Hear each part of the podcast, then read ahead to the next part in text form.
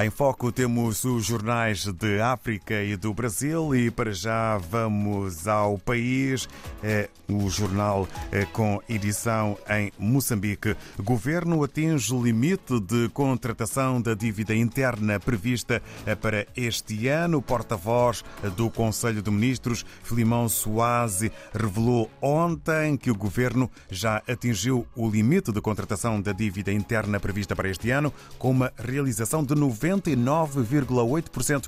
Assim, o Executivo deverá recorrer, segundo disse, a outros mecanismos para financiar as suas despesas. Destaque fotográfico para Ossufo Momad acusa o governo de desvalorizar os médicos. São os assuntos principais que fazem manchete na capa do jornal O País, na edição de Moçambique. Quanto ao jornal de Angola, embaixadora Pratiba Barcam, em audiência na Cidade Alta, fotografia eh, com o presidente de Angola. O título é Estratégia de Diversificação Económica atrai empresários indianos a Angola.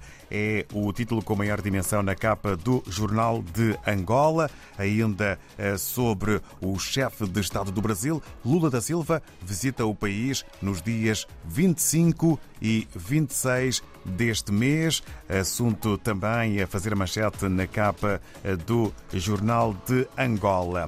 Entretanto, vamos dar uma saltada até São Tomé e Príncipe. Segundo a STB Press, o título que marca a atualidade são tomense na imprensa foi exonerado. A seu pedido, o Ministro dos Negócios Estrangeiros, Cooperação e Comunidades, Alberto Pereira.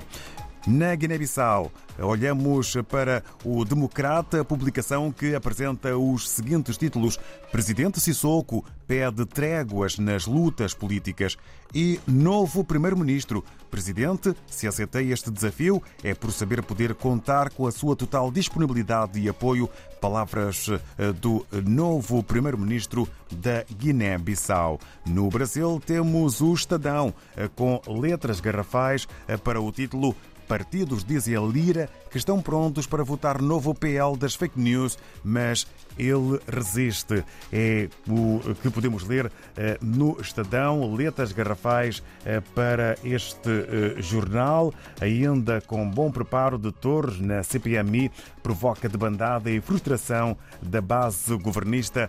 É mais um assunto que faz manchete na capa do jornal brasileiro, o Estadão. E do Brasil, regressamos para a África. Estamos na redação do Expresso das Ilhas, em Cabo Verde, com a Sheila Ribeiro. Ora viva, muito bom dia, bem-vinda. Bom, bom dia, David. A edição desta semana faz manchete com a problemática da acessibilidade urbana, que continua a ser deficitária. Os desafios persistem para pessoas com deficiência em Cabo Verde e as infraestruturas urbanas ainda se mostram inadequadas para atender às necessidades específicas desse grupo, tornando a uma tarefa desafiadora e muitas vezes impossível. Destaque também para mais uma entrevista da série Regulação em Cabo Verde. Esta semana o entrevistado é Seide Santos, presidente do Conselho Diretivo do Instituto Marítimo Portuário. Ao IMP, não sendo uma agência reguladora, cabe um leque alargado de atribuições, nomeadamente a de regulador técnico do setor.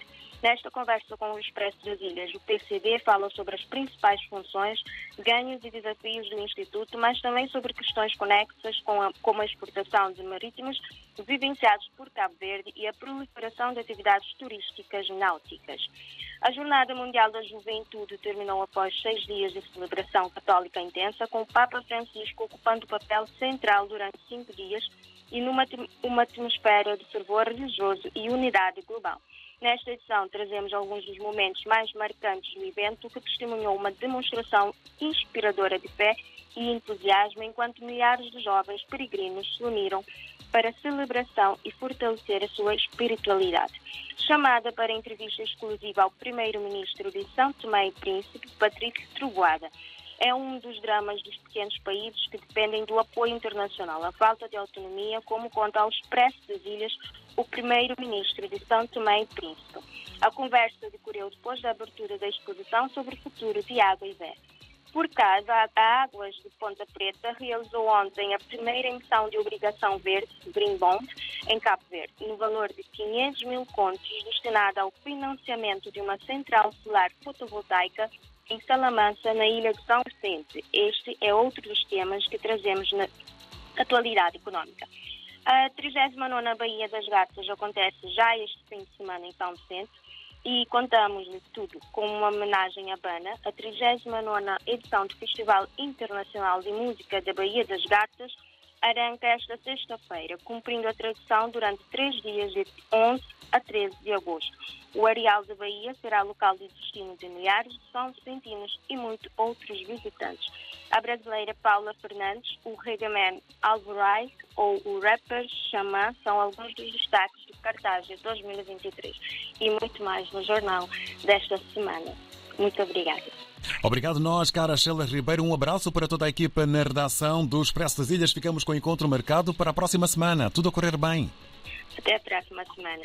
Obrigado. A conversa com a Sheila Ribeiro a dar-nos conta de tudo aquilo que podemos ler na mais recente edição do Expresso das Ilhas. Estivemos na redação em Cabo Verde.